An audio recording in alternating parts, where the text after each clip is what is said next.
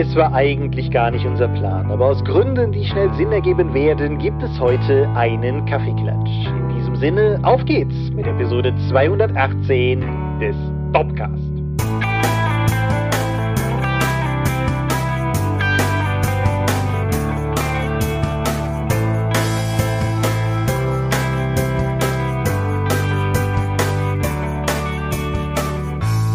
Hi und herzlich willkommen zur Episode 218 des Dorpcast. Einmal mehr haben wir uns heute hier versammelt, über Dinge zu reden, die mit Rollenspiel zu tun haben. Und wenn ich wir sage, dann meine ich zum einen dich. Michael Skopje-Mingers, guten Abend. Zum anderen mich, Thomas Michalski. Hoi, und worüber reden wir heute? Wir Kaffeeklatschen überraschend.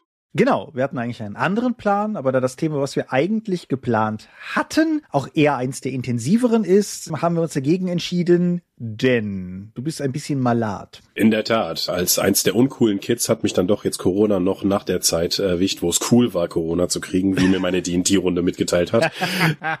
okay. Deswegen war ich jetzt anderthalb Wochen außer Gefecht und meine Stimme ist immer noch angeschlagen und ich muss ab und zu mal husten. Genau, und da wir gerade heute Vormittag, als wir auch beruflich miteinander telefoniert hatten, so ein bisschen unsicher waren, wie gut das heute klappt, haben wir uns gedacht, machen wir lieber einen Kaffeeklatsch, weil für den Fall, dass es gar nicht mehr geht, kann der einfach mittendrin aufhören und wir hören nicht irgendwo mit mitten in einem spannenden Thema auf, weil, weil deine Stimme versagt oder so. Aber bevor wir über Kaffee klatschen, reden wir doch mal über Feedback. Da hattest du Dinge, die du loswerden wolltest. Genau, erfreulicherweise gab es sowohl quantitativ wie qualitativ hochwertiges Feedback für die letzte Episode. Mhm. Vielen Dank auch von mir. Genau, vielen Dank, als wir darüber sprachen, was uns dazu bewegt, bei Rollenspielprodukten tatsächlich zuzugreifen.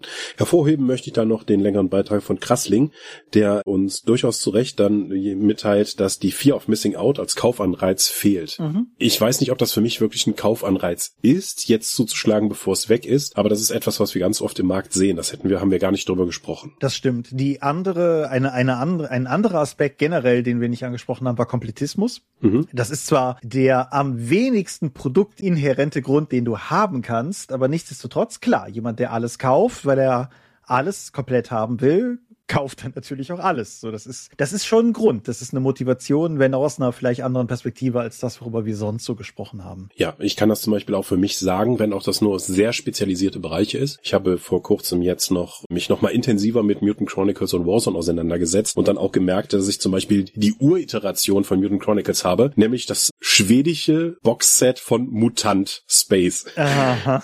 Ich kann kein Schwedisch lesen. Aber ich habe dieses Boxset, weil das ist bei einer Sammlungsauflösung, ich glaube, das war sogar die alte Fanpro-Sammlung, sind mir jede Menge von diesen Mutant Chronicles Produkten dann noch in meine Sammlung reingerutscht. Darunter dieses schwedische Box und auch italienische Zeitschriften zu Mutant Chronicles. Ja, okay, das ist ja. Kann ich nicht lesen, ist ein super obskurer Teil meiner Sammlung, die ich ja insgesamt eher abbauen würde, wollen würde. Und obwohl ich das nicht nutzen kann, werde ich den Teufel tun, das irgendwie abzutreten. Ja, ist genauso. Tom hat ja ein paar Call of Cthulhu Bücher auf Japanisch. Alleine dadurch, dass sie so eine andere Aufmachung haben, lohnen die sich aber auch schon ne, in haptische Elemente, um einfach nur so diese Obskurität zu zeigen. Mhm. Ja, ja. Wir haben in der Firma ja auch die japanische Variante von Talk.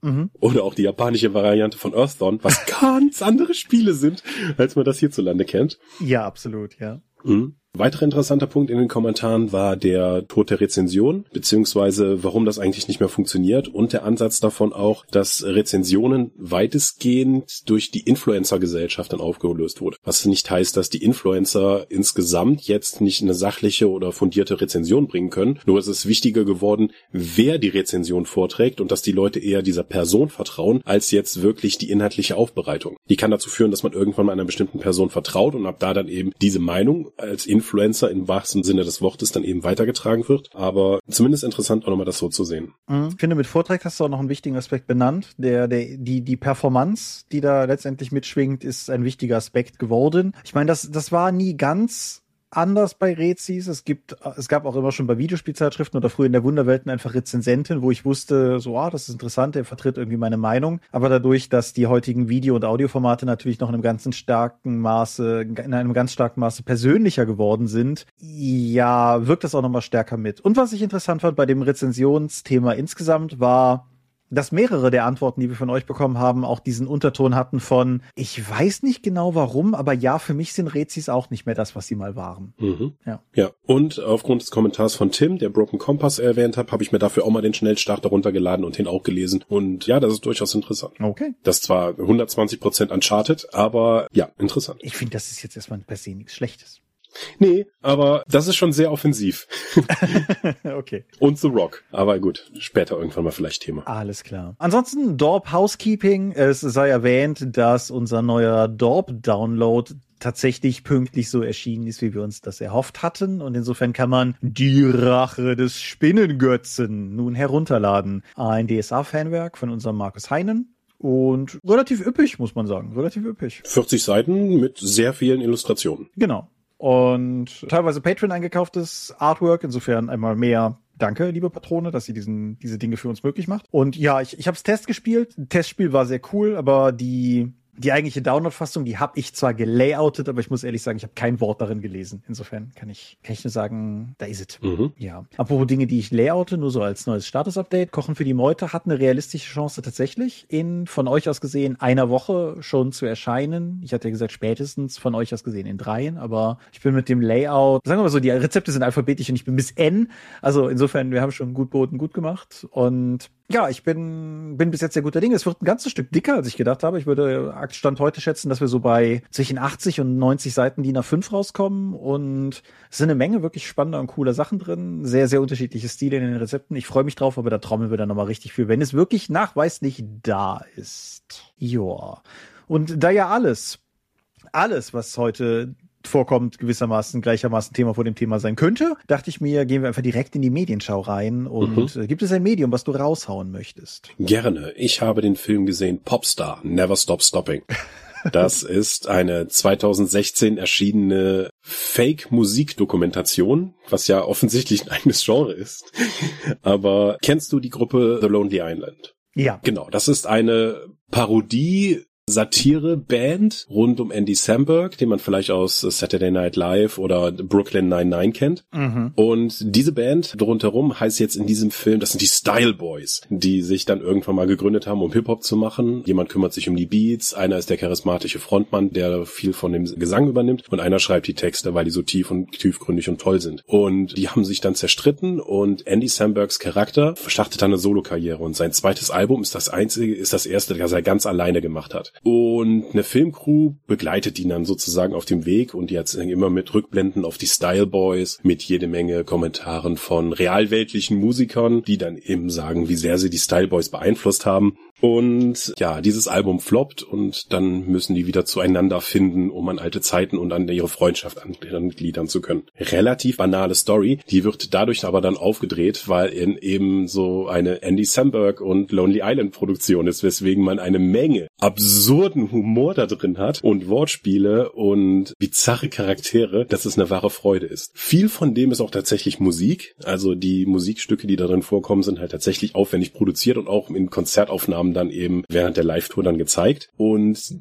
die sind so furchtbar viele von den Musikstücken, die gehen total ins Ohr, aber die Texte sind in vielen Fällen wirklich offensive, einfach nur blöd oder zusammenhanglos, werden aber trotzdem von den Leuten gefeiert. Und deswegen glaube ich, dass der Humor auch auf mehreren Ebenen funktioniert. Der ist manchmal derb, der ist manchmal völlig absurd, der ist manchmal eben durchaus auf mehreren Ebenen kritisch und ich hatte viel Spaß mit diesem absurden, seltsamen Film, der komplett, ich glaube, der hat in Deutschland nicht mal ein Release bekommen im Kino, der damals völlig untergegangen ist, obwohl das ja auch wirklich eine große, äh, hochkarätige Besetzung mit vielen Gaststars ist, hat das nicht die gesellschaftliche Durchdringung erreicht, die ich angenommen hätte bei Andy Samberg. Ich habe das Gefühl, der, der war sehr viel länger da, als er wirklich bewusst hierzulande in Medien wahrgenommen wurde. Also das hat sich mittlerweile sicherlich vor allen Dingen auch durch Brooklyn 99, glaube ich, auch auf dem hiesigen Markt gewandelt, weil ich glaube, Saturday Night Live ist halt was, was internetaffine Leute hier auf YouTube gucken, aber wo du ja ansonsten die Nase nicht dran bekommst. Aber Brooklyn 99 streamt ja auch recht erfolgreich in Deutschland. Viele von den ganzen Leuten aus der Bagage um Saturday Night Live und aus Brooklyn 99 haben auch klein, sehr kleine Gastauftritte dann in diesem Film. Also die sind halt wahrscheinlich freundschaftlich und beruflich so eng miteinander verbunden, dass die einfach so viele ihrer Projekte gemeinsam machen. Das zusammen mit der harten Schlag auf die Popkultur, auf die Pop- und Rap-Szene der 2016er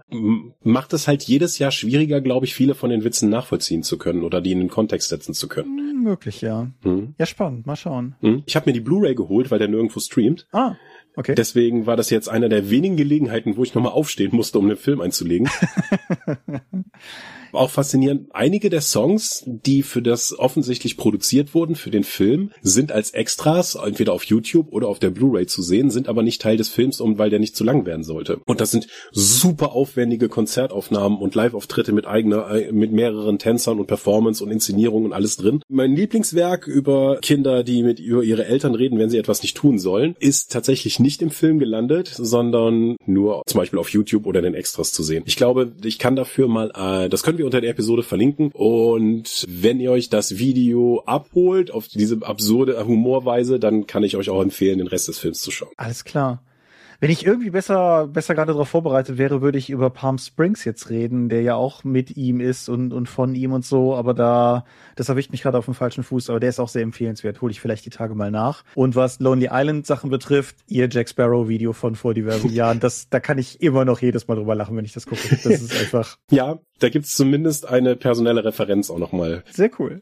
Apropos Jack Sparrow. Es gibt fünf Fluch der Karibik-Filme. Okay. Es gibt die ursprüngliche Trilogie, die ungefähr so sehr als Trilogie geplant war wie Matrix, denke ich. Aber es gibt diese ursprüngliche Trilogie und dann mhm. gibt es zwei weitere Filme. Und der vierte von diesen fünf Filmen war Pirates of the Caribbean on Stranger Tides. Und Pirates of the Caribbean on Stranger Tides ist ein etwas seltsamer Film in dieser Reihe, denn es ist auch eine Literaturverfilmung mhm. eines Piratenromans namens On Stranger Tides, der allerdings deutlich weniger, nämlich keinen Jack Sparrow beinhaltet. Das hat mich immer fasziniert, aber ich bin nie dazu gekommen, dieses Buch mal in die Finger zu bekommen. Bis neulich. Mhm. Und das führt mich zu Stranger Tides, über den ich hoffentlich hier noch nicht gesprochen habe. Klingt das irgendwie vertraut, was ich bis jetzt gesagt habe? Ich habe irgendwann bin ich in der ganzen Reihe um die Piraten ausgestiegen, deswegen klingt für mich das sowieso alles gleich. Gut, dann will ich aber darauf hoffen, dass ich jetzt nicht ein Medium vorstelle, was ich schon mal vorgestellt habe. Ansonsten ist das für euch die fantastische Chance herauszufinden, wie sehr sich meine Rezensionen in Anführungsstrichen unterscheiden. Auf jeden Fall, das Ding ist von Tim Powers. Tim Powers ist irgendwo in den 2000ern in der deutschen An- und Amis-Community mal einmal durchgeschwappt mit seinem, der, wie heißt das Ding, der Fischerkönig, glaube ich, ist aber im Prinzip auch unerheblich. Der Mann schreibt seit sehr vielen Jahren sehr erfolgreich Romane, sehr oft mit so einem fantastischen Einschlag und auch hier. Die Geschichte des Buches spielt 1718 und erzählt, und das Buch erzählt von einem französischen Puppenspieler namens Jean Chandagnac,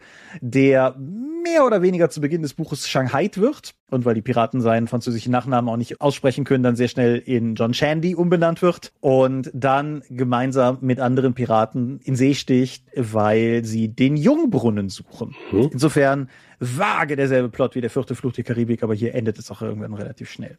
Die Geschichte hat verschiedene Dimensionen. Zum einen ist da halt die offensichtliche Problematik, dass er Shanghai wurde und eigentlich eigentlich nicht vorhatte, sein Leben als gesetzloser Seefahrer zu verbringen. Dann ist da Captain Blackbeard, der auch eine historische Person ist und der ebenfalls auf der Suche nach dem Jungbrunnen ist. Dann ist da eine junge Frau, die mit John zusammen auf dem Schiff war und deren Vater offensichtlich mit für diese ganze Piratengeschichte verantwortlich ist, weil es kommt zu einem Buch erst ausgesprochen später zur Deutung, aber ich glaube, es ist relativ erahnbar, er de facto irgendetwas Anrüchiges auf jeden Fall mit seiner Tochter vorhat, um den Geist seiner verstorbenen Ehefrau zurück auf die Welt zu holen. Damit kommt auch eine ganze Voodoo-Komponente hinein. Und das Ganze spielt mehr oder weniger vor dem ganzen Hintergrund der Zeit, als die Ära der Piraten ganz klar endete, als über verschiedene Begnadigungsregelungen dafür Sorge getragen werden sollte, dass die Piraten quasi einen einfachen Ausstieg aus ihrer ganzen, ganzen Geschichte da bekommen sollen und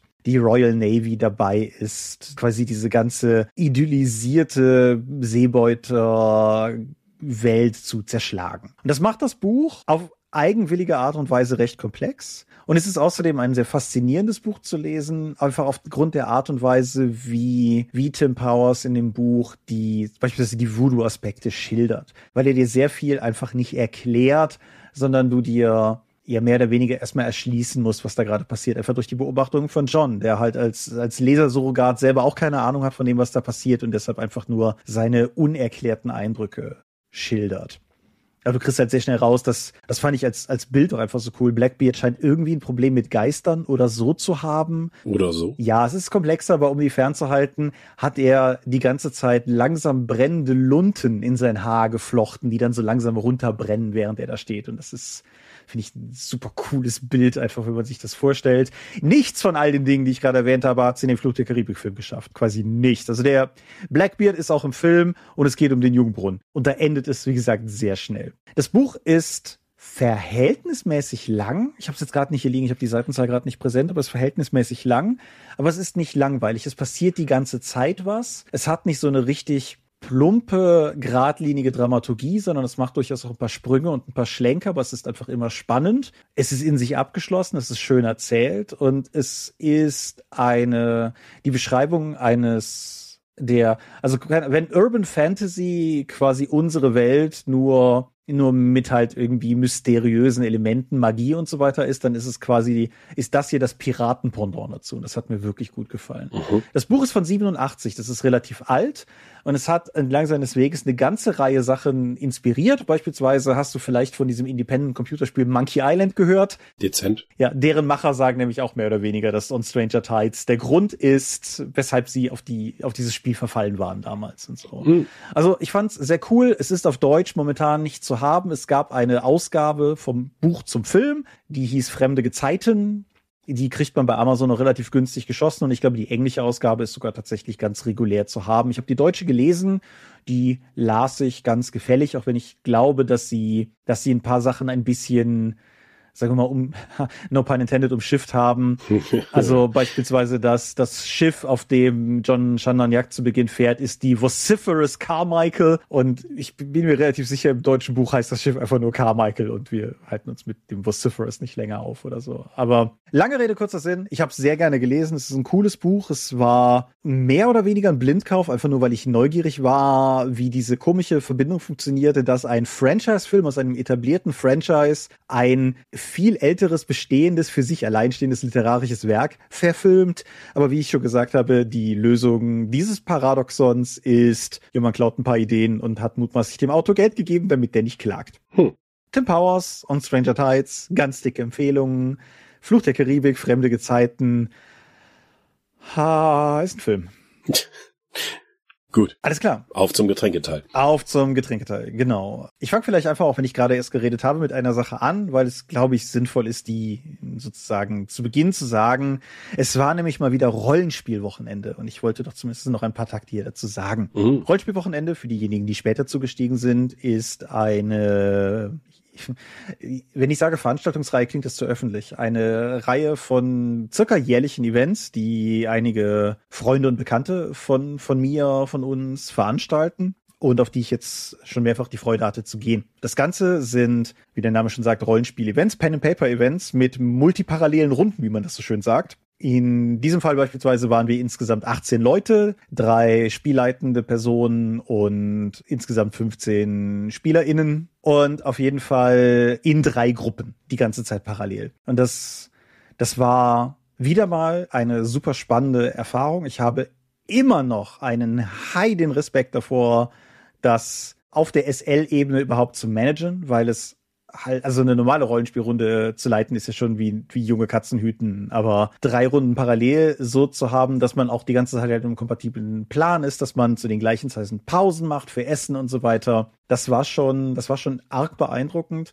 Und ist auch eine coole Spielerfahrung, weil diese Art von Event für mich einige der Vorzüge, wegen derer ich ansonsten sagen würde, sollte man vielleicht mal gelaubt haben, ins Pen and Paper transportiert. Beispielsweise einfach die Chance, nach getanem Spiel mit den anderen da zu sitzen und Geschichten auszutauschen, was bei einem selber passiert ist, was man selber erlebt hat, wie und dann vielleicht noch so letzte Puzzlestücke zusammenzusetzen, wenn man plötzlich versteht, ach, das ist passiert, weil in der anderen Runde parallel das passiert ist und so. Und das ist eine, eine super coole und wie ich finde sehr belohnende Erfahrung jene spezifischen Rollenspielwochenenden profitieren auch sehr davon, dass es einfach ausnahmslos tolle, nette, freundliche Menschen sind. Für die muss man im Zweifelsfall selber sorgen. Aber da in dieser Stelle einfach Grüße an alle. Ich weiß, dass diverse von denen hier zuhören. Ihr seid alle tolle Menschen. Ja, das aber alles Schwärmen von mir für eine Veranstaltung, auf die ihr nicht könnt. Deshalb habe ich mir eine Handvoll Sachen zumindest notiert gehabt, die ich da quasi noch rausgreifen wollte. Wobei eigentlich so im, im Kontext von dem, wo ich gerade drüber gesprochen habe, die eine Sache direkt vorweg ist, das habe ich auch bei den letzten Malen schon gesagt, macht sowas. Versucht in irgendeiner Form euch Rollenspielerfahrungen auch zu suchen, die anders sind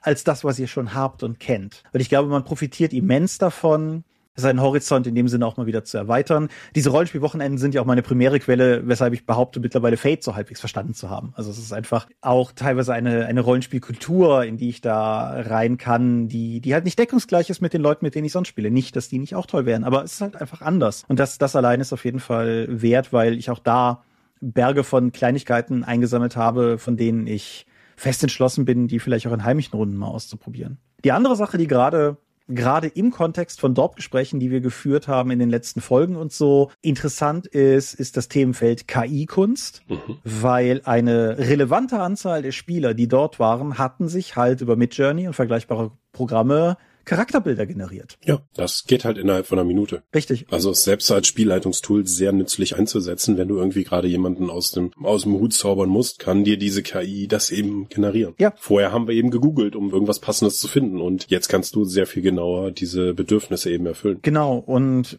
ich meine, ja, rechtliche Komponente und so weiter und so fort, aber in dem Fall war es ja sogar auch nur für den Privatgebrauch. Aber das, das coolste Beispiel ist, auch ein Dorpcast-Hörer und Unterstützer, den, den die Dorp-Discord-Leute als Captain Toast kennen, der, der hat einen Charakter gespielt, der halt auch innerhalb der Spielwelt, die wir bespielt haben, eine relevante Prominenz besessen hat. Und der hat sich nicht nur ein KI-Bild von sich generieren lassen, sondern regelrecht ein Propagandaposter von sich und hat dann davon mehrere in A3 ausgedruckt und auf dem, in dem Ferienhaus, in dem wir waren, aufgehängt. Und das ist halt einfach, das ist nicht nur nett, ums zu haben, sondern das ist selbst für die heimische Rollenspielrunde ein ganz neuer Werkzeugkasten, der sich da jetzt aufgetan hat. Und wie ich auch im Vorfeld zu dir schon sagte, ich finde, der der bemerkenswerte Unterschied für mich liegt darin, dass wir die Bedeutung von KI beispielsweise für die Erstellung von Rollenspielprodukten oder so hier schon, schon ausreichend diskutiert haben oder zumindest angesprochen haben. Wir werden da noch eine Folge zu machen, wie oft genug gesagt. Aber hier ist es für den Heimanwender. Und das ist, finde ich, nochmal ein ganz anderer, eine ganz andere Ebene. Mhm.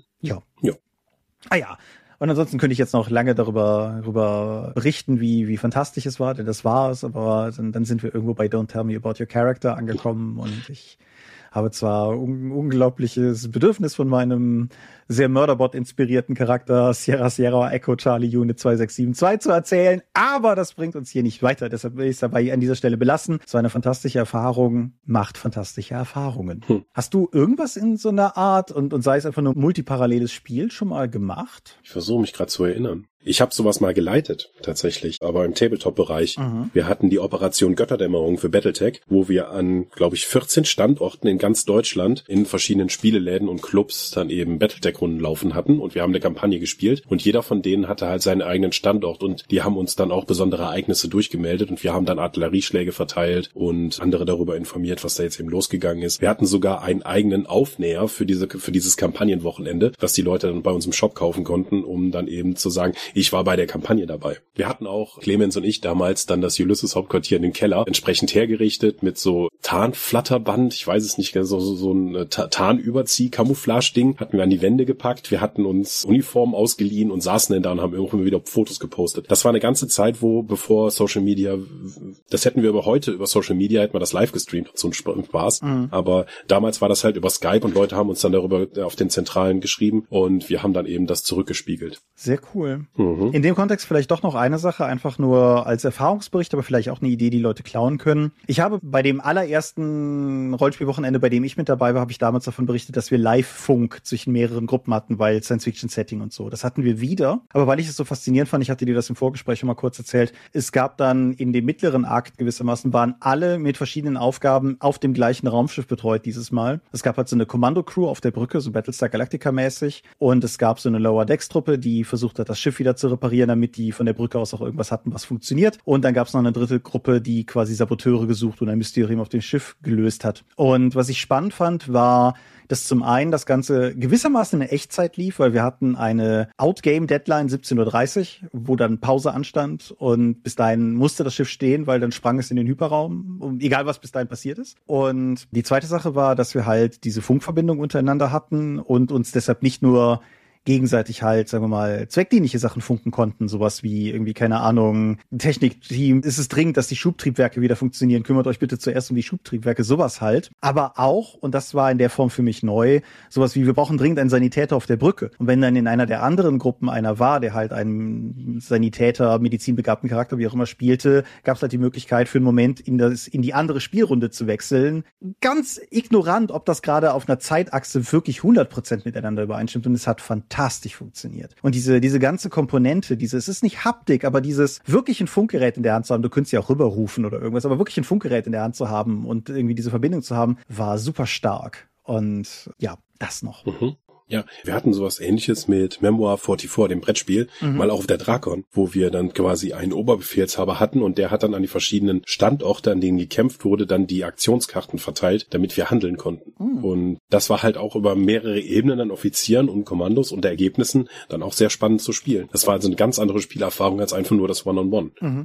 Ja, aber gut, wie gesagt, das war das Rollenspielwochenende. Und ansonsten, für den Rest dieses Kaffeeklatsches kehren wir den akuten Ereignissen ein bisschen in den Rücken und ich bin noch mal durch die Liste kurzer Themen gegangen, weil wie gesagt, vor heute Morgen war gar nicht geplant, dass wir heute Kaffee klatschen würden. Und ich habe einfach mal vor allen Dingen mit Fokus auf Spieltischerfahrungen eine Reihe von kurzen Themen rausgesucht, über die wir an dieser Stelle sprechen könnten. Und das erste, was ich in diesem Sinne reinwerfen würde, wenn wir schon allgemein bei Spieltischerfahrungen sind, Kampagnenspiel Hemmingers. Mhm. Wie streng müssen Kampagnen gespielt werden? Eine detaillierte Kampagne unterbindet stark die Charakterentwicklung. Allerdings lässt man sich ja nicht umsonst auf die Kampagne ein. Siehe zum Beispiel DSA Filiasson oder die G7. Also in der Regel aus meiner Sicht werden sowieso für Kampagnen gezielt Charaktere aufgebaut. Und diese Endlos-Kampagnen spiele ich ja schon sehr lange nicht mehr, wo dann einfach jeder Charakter in jede Kampagne passen muss, damit man eben was erleben kann. Sondern ich mag zum Beispiel auch den Ansatz von Pathfinder, die am Anfang einer Kampagne einfach so ein Spielerhandbuch mit so zwölf Seiten rausgebe. Da sind dann die Infos drin, so, das ist hier der Kontext der Kampagne. So in diesem Bereich spielt das. Das sollte jeder Charakter wissen. Folgende Charaktere sind geeignet oder nicht geeignet. Und ich glaube, selbst beim DSA Alverniat Spiel, damals noch zu den DSA 4 Zeiten, stand auch immer wieder dabei, folgende Abenteuer sind geeignet für oder nicht geeignet für. Und meistens war da nicht geeignet für Orks, Goblins, Azach und so weiter. Also die, das wurde durchaus schon in den Kontext gesetzt, wie die Kampagne thematisch angelegt ist und was da eben reinpasst und was nicht. Und ja, die komplette Kampagnenentwicklung, wenn man eine Kampagne plant, wenn man da einen narrativen Rahmen hat, ist die zwangsläufig eingeschränkt. Es gibt ja diesen Dog Tower Comic mit so, okay, ich habe das hier aufgebaut. Das ist meine D&D 3 Kampagne basierend auf Herr der Ringe. Es hat mich zwölf Jahre gekostet, das vorzubereiten. Okay, ihr startet im Auenland. Was tut ihr? Ich töte Gandalf. So, bumm. Ja, dann hast du zwar eine freie Charakterentwicklung, aber offensichtlich hat einer der Spieler den Gruppenvertrag gebrochen, indem er halt seine Charakterentwicklung über das Interesse der Gesamtgruppe für die Kampagne gesetzt hat. Deswegen würde ich durchaus sagen, dass man sich da auch als Spieler Rücksicht auf die anderen Spielenden am Tisch nehmen soll, um dann eben die Kampagne dann auch zu ermöglichen. Ich finde, was du da ansprichst, ist aber auf einer anderen Ebene auch noch relevant, weil auch, glaube ich, in die Gruppenvertragsgeschichte so ein bisschen reingeht. Im Endeffekt, wie sklavisch man sich wirklich an die Kampagne halten will. Also möchte ich die G7 spielen und zwar möglichst quasi authentisch an dem geschriebenen Wort der, der G7 oder möchte ich eine Kampagne der sieben gezeichneten spielen und meine Hauptabsicht ist, dass wir gemeinsam hier in der Runde eine fantastische Erfahrung haben werden. Mein, mhm. mein Go-To-Beispiel aus eigener Spielerfahrung ist die Dragonlance-Kampagne, die sicherlich längste und umfangreichste Kampagne, die ich technisch gesehen bei The Book geleitet habe. Bis zu jenem Tag, an dem einer meiner Mitspieler, Grüße gehen raus an jenen, den wir Kenny nennen, meinte, eine bestimmte Elfenprinzessin versehentlich wegsprengen zu müssen. Also es war nicht seine Absicht, aber Feuerbälle haben einen Radius. Und mm, so war sie dann recht tot. Richtig. Jetzt hätte es zwei Möglichkeiten gegeben. Ich hätte das irgendwie mauern können und die, die Spieleraktion in irgendeiner Form unterbinden oder negieren.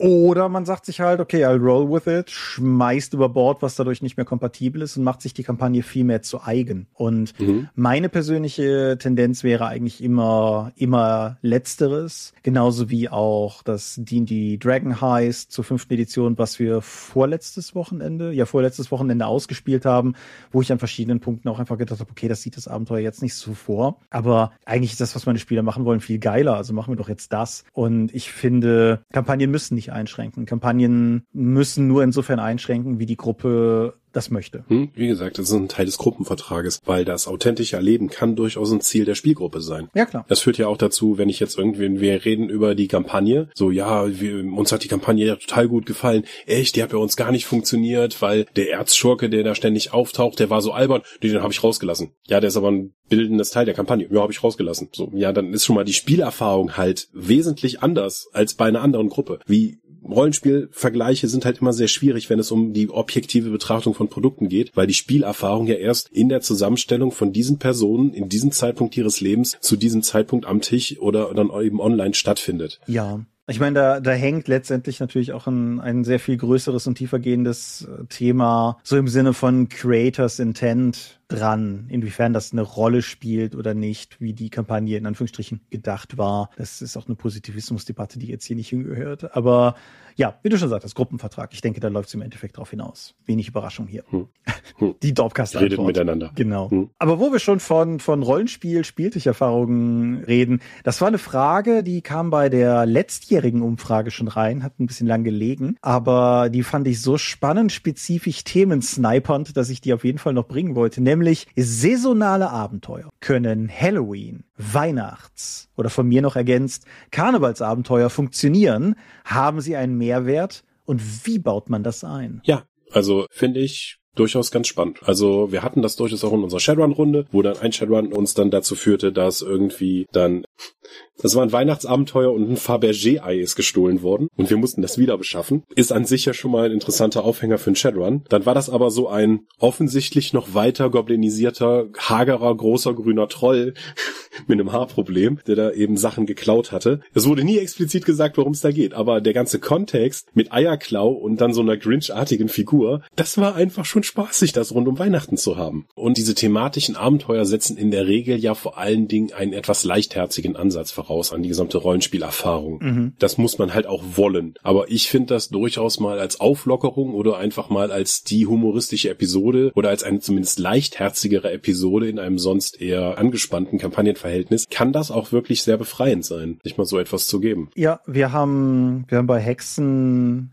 irgendwann während der Pandemie hat, also unsere Hexenrunde ist ja eine Tischrunde und während der Pandemie haben wir eine Runde online gespielt, wo wir kurz vor Weihnachten mehr oder weniger die Weihnachtsmann-Spielzeugfabrik auseinandergenommen haben, weil der halt Kinder geknechtet hat. Und ja, so halt. Genauso, wir haben bei, es gibt dieses D&D-Abenteuer, Winter Splendor. Das ist ein kostenloses Download-Abenteuer. Das habe ich vor einer Weile mit meiner Gruppe gespielt. Das hat halt so eine Weihnachtsmarkt-Bazar-Atmosphäre. Wir haben es nicht an Weihnachten gespielt, aber ich glaube, dass das nochmal doppelt und dreifach profitiert hätte, wenn es in der Zeit gewesen wäre. Weil die Sinneseindrücke, die damit einhergehen, hat man ja durchaus sowieso. Also seien es jetzt irgendwie Weihnachtsmärkte und die Beleuchtung und die Musik und so. Oder auch Deko um Halloween rum. Und ich denke, man kann da, man kann da was Schönes draus machen, aber wie du schon sagtest, ja genau, es ist in der Regel ist es leichtherziger und Rollenspiel Time Management und so. Ich würde gucken, dass solche Abenteuer auch garantiert durch sind, wenn das Event vorbei ist.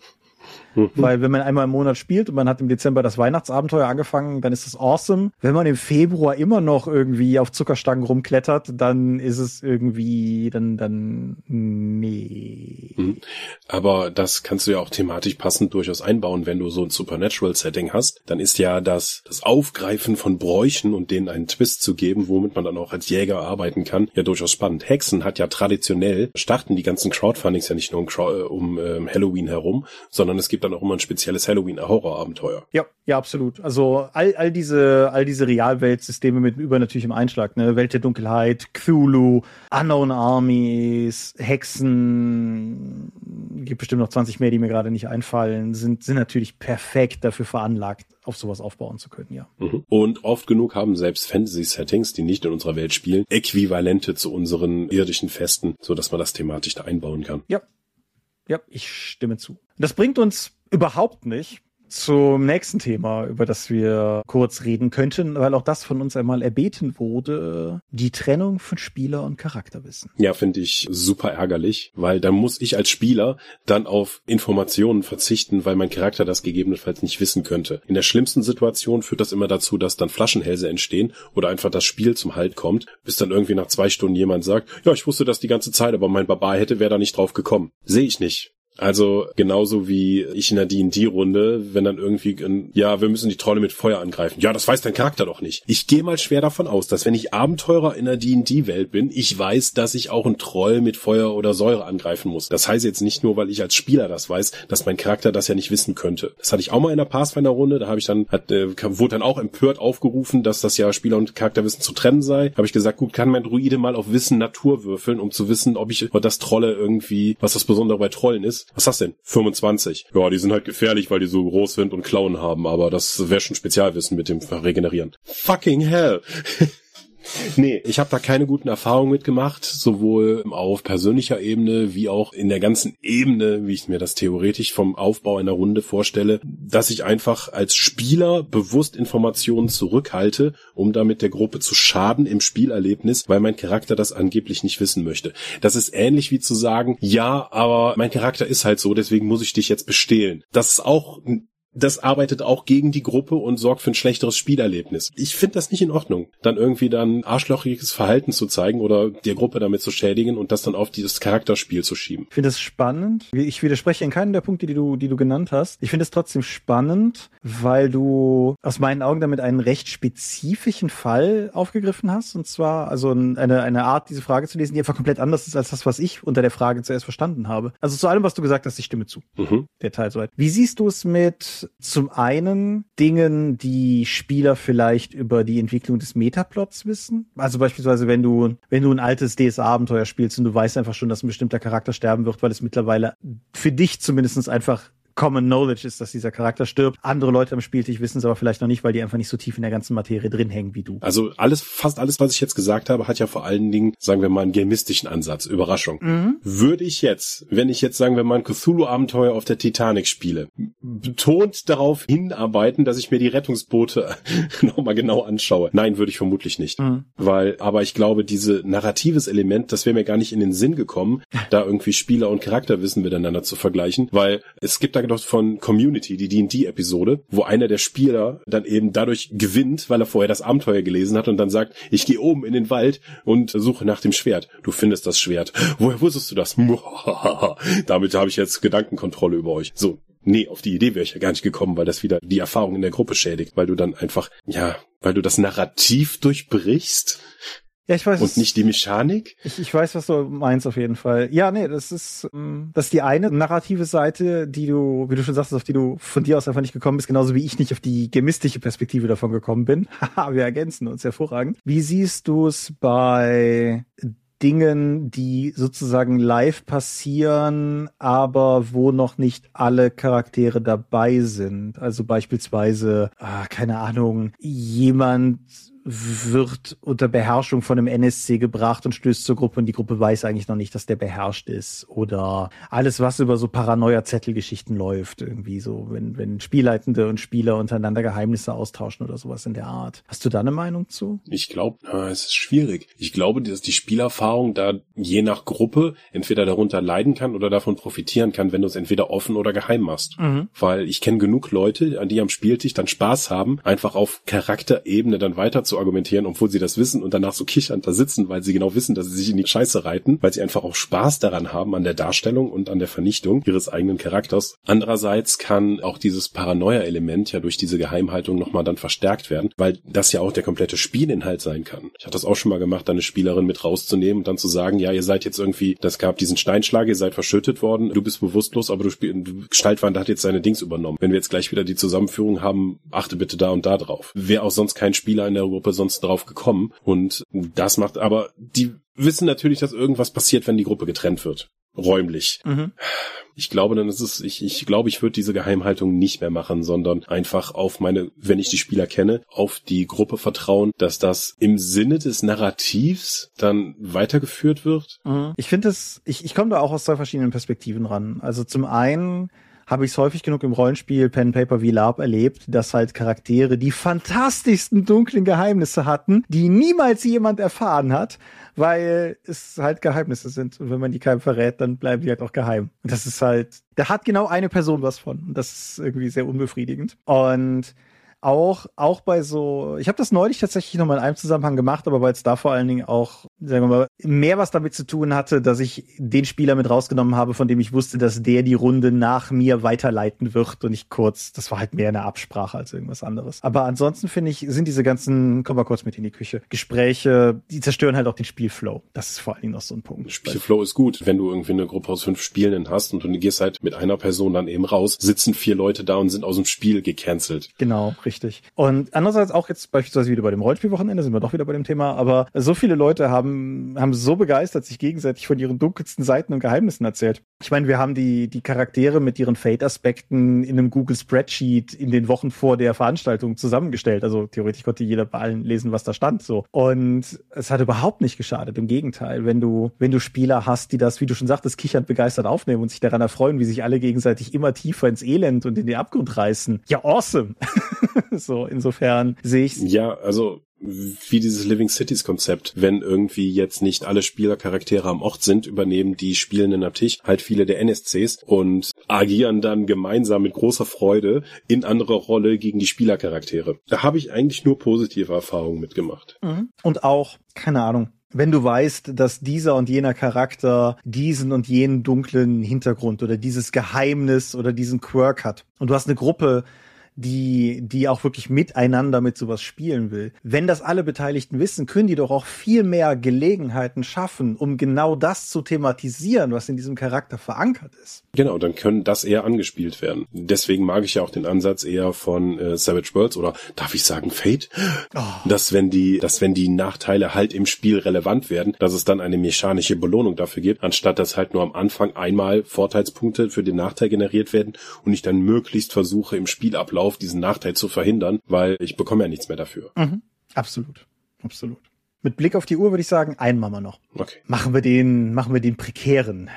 Die einsendende Person benannte es, der Partner stirbt nie. Outgame-Beziehungen und ihr Einfluss auf die Spielrunde. Du meintest im Vorfeld, da hättest du auch Gedanken zu. Ich habe zu allem Gedanken. Mhm. Aber das ist natürlich ein super heikles Thema, mhm. weil eben haben wir darüber gesprochen, Spieler und Charakterwissen zu trennen. Jetzt müssen wir darüber reden, Charakteremotionen und Spieleremotionen voneinander getrennt zu halten. Und das ist nochmal schwieriger, glaube ich, weil ein Streit oder sagen wir mal innerhalb der Gruppe sagst du dann einfach so, hey, ja, kann ich nicht bei eurer Runde auch mal mitspielen, jetzt wo wir zusammen sind? Und dann gehst du in die Runde und merkst, das passt ja gar nicht. Wir haben ja ganz andere Vorstellungen davon, wie gespielt werden sollte. Mache ich das jetzt weiter, weil irgendwie man, vielleicht erwartet mein Partner ja, dass wir in dieser Runde weiterspielen? Oder kommuniziere ich meine Bedürfnisse und wir regeln das vielleicht anders und wir können andere Dinge, die wir gemeinsam machen, finden?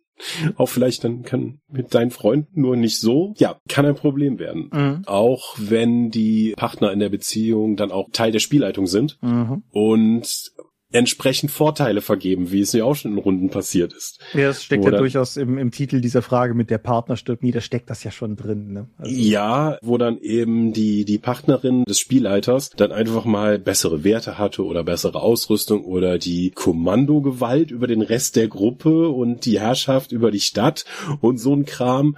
Ja, sowas gibt es das ist nicht angenehm für niemanden am Tisch, glaube ich. Nee, und ich glaube, ähm, also zwei Dinge dazu. Zum einen glaube ich, dass es nicht mal auf romantische Beziehungen unbedingt beschränkt ist. Mhm. Also ich kann mir auch durchaus vorstellen, also es ist ja im Endeffekt auch eine Frage nach der Fairness im Spiel gemäß Sympathien, die existieren. Und das, was in dieser Frage implizit natürlich auch drinsteckt, ist wahlweise Bullying gegen Leute, die man weniger lieb hat oder eben was auch immer das Gegenteil von Bullying ist für Leute, die, die man, die man sehr lieb hat. Das, das ist eine Ebene. Was ich auf der anderen Seite dazu aber auch sagen muss, ist, dass in meiner Spielrealität das durchaus, dass ich damit Erfahrungen gemacht habe. Aber das ist eigentlich alles sehr lange her, weil die, die Leute, mit denen ich Rollenspiel spiele, wo beide spielen und nicht halt nur eine der beiden Personen in der Partnerschaft. Das sind alles Beziehungen, die sind mittlerweile großteilig, glaube ich, Jahrzehnte alt. Da ist diese Dynamik, glaube ich, einfach auch die Dynamik zwischen den Leuten hat sich seitdem einfach auch krass geändert. Die Erinnerungen an sowas, die ich habe, die, die haben durchaus mit Lebenszeiträumen zu tun, als Jahreszahlen noch eher eine Eins als eine Vier vorne hatten. Das Alter. Ja. Nicht Jahreszahlen. Ja, ja, also die, ja. Jetzt müssen wir darüber sprechen, dass du Vampir seist oder so. Was? Ja, na, ja, ja, nein, das ist richtig. Nee, also tatsächlich, das war vermutlich auch kritischer in der Teenagerzeit, weil wir waren ja weitestgehend Leute aus der gleichen Jahrgangsstufe mhm. und da haben sich auch schon mal Beziehungen, haben auch schon mal gewechselt da drin. Und ja, das, das, das konnte zu Konflikten führen, weil da natürlich Leute, die viel soziale Zeit miteinander verbringen wollen und dann dann kommt da sowas Emotionales und Privates in Anführungszeichen damit rein. Klar führt das zu Problemen, aber auch neben der Bevorteilung kann es ja halt auch die Ereignisse, die im Spiel passieren, dann Auswirkungen auf die Beziehung zueinander haben. Wie dieses, du stirbst nicht, so ja, den Spielercharakter der Lebensgefährtin oder des Lebensgefährten umzubringen, es hat, glaube ich, nochmal einen anderen Stellenwert, als einen anderen Spielercharakter in der Gruppe hops zu nehmen. Mhm. Weil das kann ja dann auch persönlich werden, weil, ja okay, vielleicht verkrachst du dich mit einem Freund, aber möchtest du dich mit jemandem verkrachen, neben dem du gegebenenfalls sonst abends einschläfst. Ja, dann nicht mehr, ne? ja, und, oder dann nicht mehr. So, du hast meinen Spielercharakter, du weißt genau, wie wichtig mir diese Runde ist und dieser Charakter, du schläfst heute auf der Couch. So, ja, doof. Ich weiß nicht, ob das Problem dann in der Rollenspielrunde besteht, aber. Ich stimme dir zu, aber das ist halt nun mal ein interpersonelles Problem. Klar. Das weniger am Rollenspiel liegt, sondern dann der insgesamt Konstellation dann zueinander. Ich habe aber auch das Gefühl, dass das auch Fragen sind, die nicht nur aufgrund des Alters, sondern vielleicht auch aufgrund einer ganz anderen Perspektive auf das Hobby einfach nicht mehr so sehr ein Faktor sind, wegen so Sachen wie Session Zero, wegen so Sachen wie Gruppenverträgen, wegen so Sachen wie Safety Tools, wo wir im, im Dropcast auch irgendwann mal drüber reden könnten, haben wir glaube ich auch noch nie gemacht. Die finde ich nochmal auf einer ganz anderen Ebene auch verändert haben, wie ich das Spiel wahrnehme und mhm. weil weil es auch einfach Werkzeugkästen sind, die es dir ermöglichen, auf einer Metaebene über die Spielerfahrung zu reden, wo du halt. Du kannst diesen Schritt zurücknehmen. Genau. Aber ich glaube, das ist schon eine, ich will nicht sagen weise und abgeklärte Sicht auf die Dinge. Viele, viele, viele Runden da draußen spielen halt nicht verschiedene Spiele oder verschiedene Kampagnen, sondern haben diese Endloskampagnen eben laufen. Und da sind Charaktere dabei, die schon seit 10, 12 Jahren gespielt werden. Und dann ist die emotionale Bindung und die, die spielen auch nichts anderes. Die haben vielleicht gibt es da Leute, die seit zehn Jahren nur diesen Charakter gespielt haben. Und dann ist die emotionale Bindung natürlich da auch eine ganz andere. Mhm. Und dann würde natürlich so eine Entscheidung wie, ja, der Spielercharakter stirbt jetzt aber in dem Moment, auch über die Beziehung hinaus dann andere Grundlagen in der Beziehung der Spielenden zueinander verändern. Mhm. Ja, es ist, es ist ein komplexes Thema, das ich als Fragestellung oder als redet aber doch bitte mal drüber auch sehr spannend fand. Wie gesagt, es ist in meiner, in meiner persönlichen Spielrealität lange nicht mehr, nicht mehr von Relevanz gewesen, aber mhm. ja, vielleicht haben wir ja, abhängig davon, ob die Person, die das damals eingeschickt ist, ich glaube, das war auch eher eine von den Älteren. Ich hoffe, hoffe, die besagte Person hört uns überhaupt noch zu und ich hoffe, es ist jetzt nicht zu spät für gute Ratschläge. Aber vielleicht, vielleicht konnten wir da ja noch ein bisschen Perspektive zu geben oder so.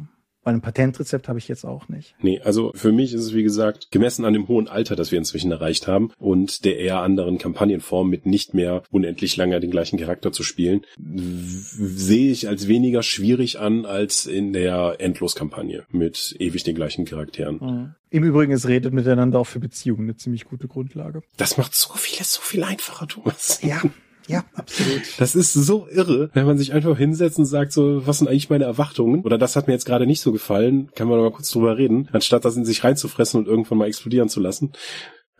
Kann man schon besser mitleben. Ja, ja. Ja. Weißt du, womit man auch gut leben kann? Mit dem Sermon. Genau. Wir sind die Dorp. Wir reden jederzeit gerne über fast alles und ihr findet uns unter www.die-dorp.de. Doch bringen wir neben dem Dorpcast auch Rollenspiel-Downloads zu eigenen und fremden Systemen. Manchmal veröffentlichen wir sie als Buch. Dorp TV berichtet vor Dingen von Cons und Messen unter youtube.com slash die Dorp. Wir haben kleidsames Merchandise. Den Dorp-Shop gibt es unter getshirts.com slash Dorp. Wir sind auf rspblogs.de, Facebook und Twitter. At die Dorp geht an den Tom. Meine Webseite gibt es unter thomas-michalski.de. Wir haben einen eigenen Discord-Server unter discord.die dorp.de und wir veranstalten die Drakon, die kleine und sympathische Pen Paper Convention in der Eifel, das nächste Mal vom 15. bis 17. September. Und möglich wird das alles durch eure milden Spenden auf Patreon. Paywalls gibt es keine und wird es niemals geben. Und die Infos warten auf patreon.com slash Ja, Thomas, danke für die kurzfristige Gelegenheit, das Thema noch in einen Kaffeeklatsch zu ändern. Ich bin auf den Schnitt gespannt, damit meine Hustengeräusche weitestgehend rauskommen. Ja, mal gucken. Möglicherweise, Hörer, wenn du diesen Teil hier hörst und ich ihn nicht entfernt habe, wird das ein Zeichen dafür sein, dass Teile dieser Folge von einer KI geschnitten wurden. Ich bin so gespannt. Aber mal sehen, wie gut das Experiment funktioniert. Mal sehen. Ich danke dir auf jeden Fall für dieses Gespräch, trotz Maladie in den Luftröhren oder so und wünsche dir gute Besserung und danke. euch angenehme 14 Tage. Danke auch euch fürs Zuhören, angenehme 14 Tage und so weiter und so fort. Wie immer, wir hören uns dann wieder und dann mit dem Thema, was heute Thema gewesen wäre, sofern wir beide dann zu diesem Zeitpunkt fit genug sind. Bis dahin sage ich Adieu und ciao, ciao. Tschüss.